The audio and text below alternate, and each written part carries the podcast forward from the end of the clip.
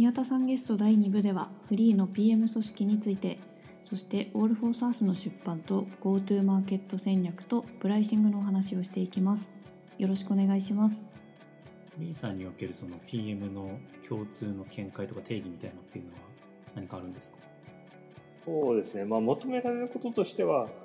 年間だったり四半期ごとの OKR 目標を立ててそれを関係者、まあ、エンジニアとかビジネスサイド含めてすり合わせを行うこれをまず最初やるべきことでそれで、まあ、個々の仕様だとかそれをなんか戦略性を帯びたロードマップに仕立て上げるとかそういうところもよくやることですね。で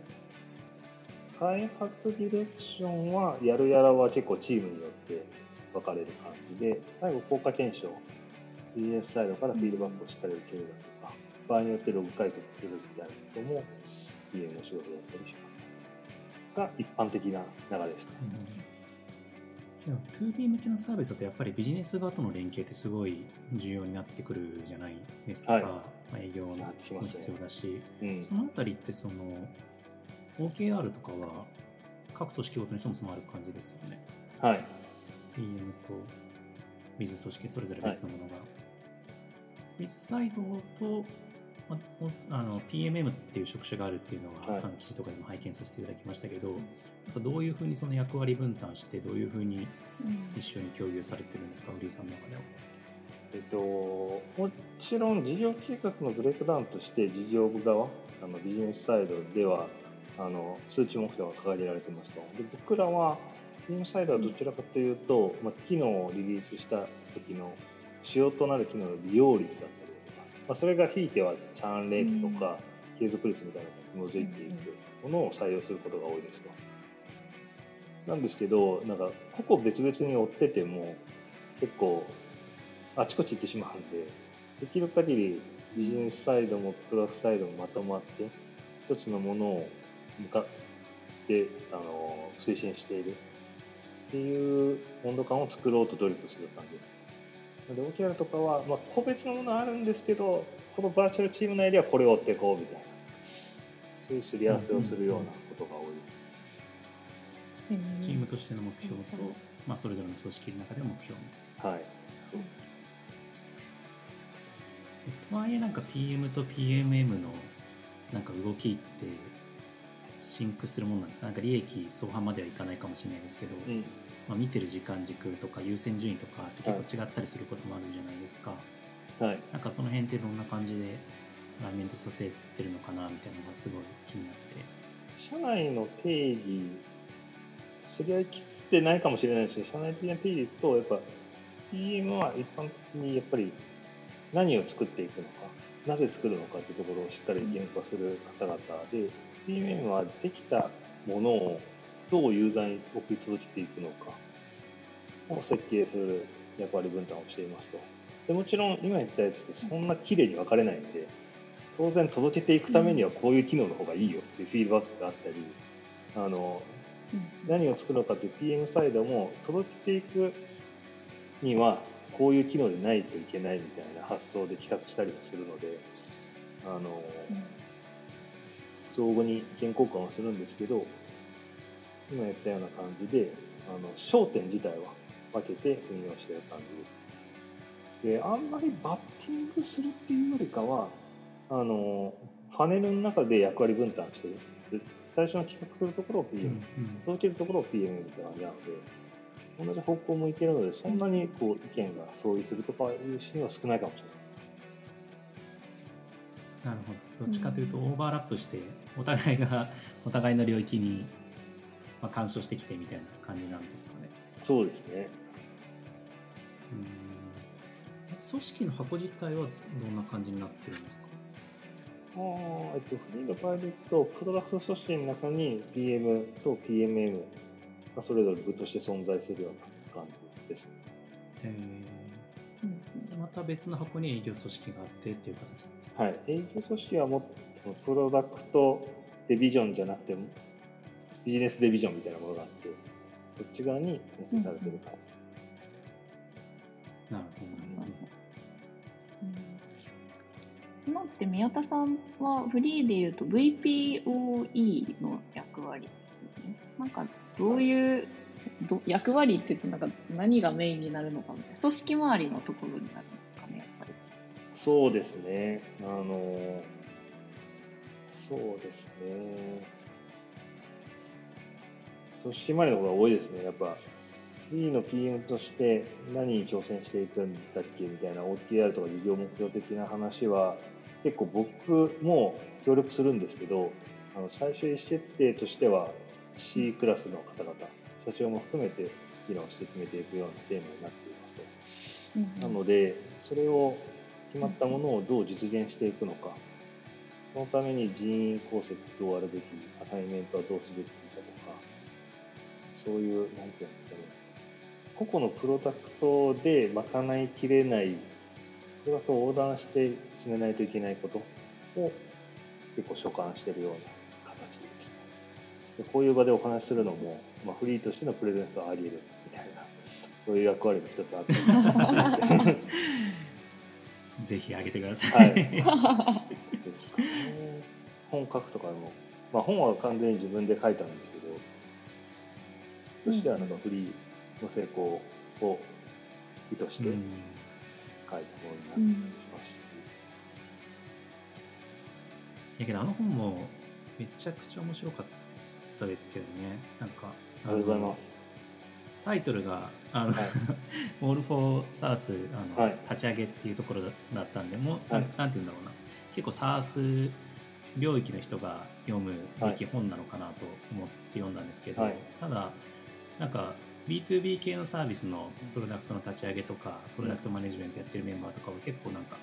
共感できる部分とかうん学びになる部分もすごい多いんじゃないのかなと思ったので、はいなんか SARS 領域の人に限らず、えちょっといろんな方にぜひ読んでいただきたいなと読みながら思いました。ありがとうございます。そうですね、サーセンスにらず、プロダクトの立ち上げ、まあ、B2B の方が親和性ありますけど、B2C でも同じような観点で考えると思うので、うんここは面白いなって思います。そうですよ。B2C 向けの論点としてないポイントとして、やっぱ GoTo マーケット戦略、ここは B2B ならではのポイントになるので、ここがしっかり書いてあるうんプロダクトマネジメント本としては、最初になるんじゃないかなと勝手に自負してたりします。うんいや、そうですよね。うんやっぱさっきの PM、PMM の話もそうですけど、やっぱビジネス組織含めてどうやってマーケットに浸透させていくのかっていうのは、昨今のそのサービス数も増えてる中で非常に重要な考えというか、うん。あれはどれぐらいの期間でうん書かれたんですか？結構内容もすげえボリュームあって体系化されてて、え そう超ですよね。書くの大変だろうなって思 思って読んでたんですけど。そうですね、結構時間かかりましたね。と放送から 観光まで1年半ぐらいですかね。長そう、すごい長かったんですよ。すごい苦労しました。一大プロジェクトですね、はいそれは。っていうのもなんか、そもそも僕はもうブログとかまともに書いたことない感じだったので、はいはいまあ、いきなり、なのになんで本書いてんだって話なんですけど、いやいやいや 結構なんかやるってなったら一番難しいことからチャレンジしたい派なんですよね。なんで本書くってへいうえ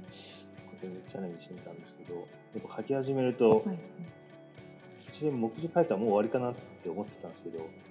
個一個文章にするって 本当に難しくて、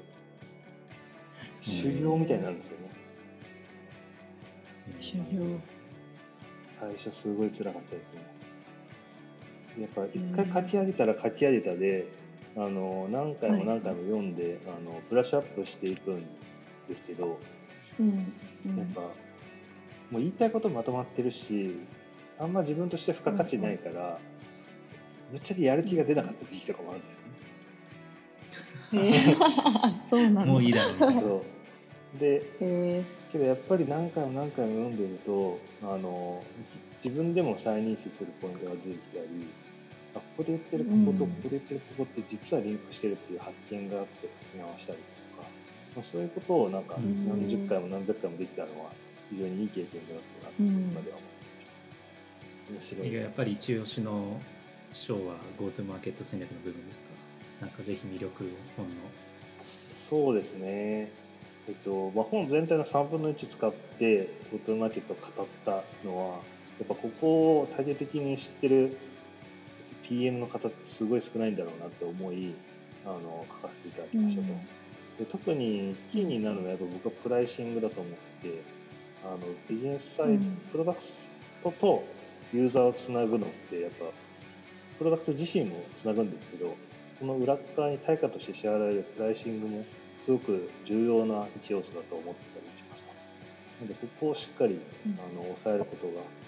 あの新規 SARS が成功する一つの鍵になっているんじゃないかなと思っているのでぜひ読んでいただけると嬉しいです、いやありがとうございます。はい、いやプライシングのところ面白かったですよね。なんか僕広告なので、はい、結構その、なんていうんですかねサブスクリプションモデルとは違って、はい、まあ費用成果に対して費用を支払っていただくモデルなので、うん、ちょっと考え方違うんですけど、うん、なんかりやっぱり新しいサービス立ち上げる時特にサブスク系だと最初のプライシング設定ってすごい難しいじゃないですか、はい、しかもなんか1回設定したら後からなかなか変えられるものではないでしょうし、なんかその辺ってどういうちょっと本の紹介も兼ねてどういう思考のプロセスで進めていくのがいいんですか？ね最初の価格設定みたいなところで。それでいうとインプットはそうですね。2つぐらい大きくあってですね。1個はやっぱりユーザーに対してサービスとして提供するプロダクトになってくるので、まあ、ユーザーがどれだけこのプロダクトに支払っていいのかっていう WTP、グリーンビネストゥペイっていう発想なんですけど、それを補足することがあの第一優先になりますと。うん、なのでユーザーも B2B として使っているので、自分の事業に役に立つ分であれば、価格として支払いしても大丈夫って発想をする人が多いんですね。なのでそこをしっかり捉えることがまず最優先になってきますと。もう一個重要なインプットとしてはやっぱ競合ですよね。なんかどんだけユーザーが支払ってもいいって言ってても、あの隣でその半額で出されたら意味を出さないので、はい、ここも重要なインプットとして調整していく。でもう一歩踏み込んで、僕らがこういう新規プロダクト出した時に、競合はそれに対して追随してくるのか、さらにあのコストリーダーシップとか取ってアグレッシブなプライシングを聞いてくるのかみたいな、うん、でリアクションまでシミュレーションしながら最初設定できるとあのその後のなんていうんですかねあんま変えなくてよくなったりします。うんうんうん、じゃあ本当にもうゲーム理論じゃないですけど、経済学的な考え方も踏まえながらそのあたりの意思決定をしていくってことですよね。そうですね。うん、けど WTT そのウィンネストゥペイの価格でいくと、はい、SMB だと結構難しくないですか？なんかそのクライアントさんって今までそのクラウド型のツールをそもそも使ったことがない方々とか,、はいなんかそういうツールに対するそもそも知見がない方も結構多いと思うんですけど、はい、なんかそういう中でもそのいくらまで払っていいかの対価の算定っていうのはそれこそユーザーヒアリングとかを通じてやっていくことになるんですよね。うんうん、そうですね。あの本当に IT、まあ、リテラシーの観点にするとよくないのかもしれないですけどあの未だかつて触ったことないですっていうふうなお客さんだとなかなか算定しにくいのかもしれないですよ。ただ結構 SMB 領域でも、もう結構 SARS って一般的になりつつある気がしていて、えー、結構僕が提案そのプラッシングインタビューとしてあの想定してる提案書、営業用の提案書をもうリリース前に作ってしまって、それをユーザーの方々、ヒアリング先に見ていただいたんですね。うん、そした時に、これっていくらぐらいまでなら出せますか？みたいな質問を最後するんですけど、うん、そうした時にやっぱ他のフリープロダクトと比較して、この要件だったら、あ、こんぐらいですかね？みたいな言う人もいれば、あの実際他プロダクト、競合になるプロダクト使ってて、あのそれに対してこれぐらいだったら多分アドオンしても良さそう。お話いただいたり、うんうん、あと意外と SARS 使ってなくてあの派遣の方々とかを採用して手動で行っているようなそういった方々だと、うん、まあ、派遣の方の人件費これぐらいなんで、まあ、それの半値ぐらい前だったら出せますよ。分かりやすい回答いただいたり。するので、はいはい。結構ケースバイケース、その時々の状況に応じてご回答いただける感じです。はい、以上で第2回目の配信を終了します。後半残り3回目と4回目の配信もぜひお楽しみください。ありがとうございました。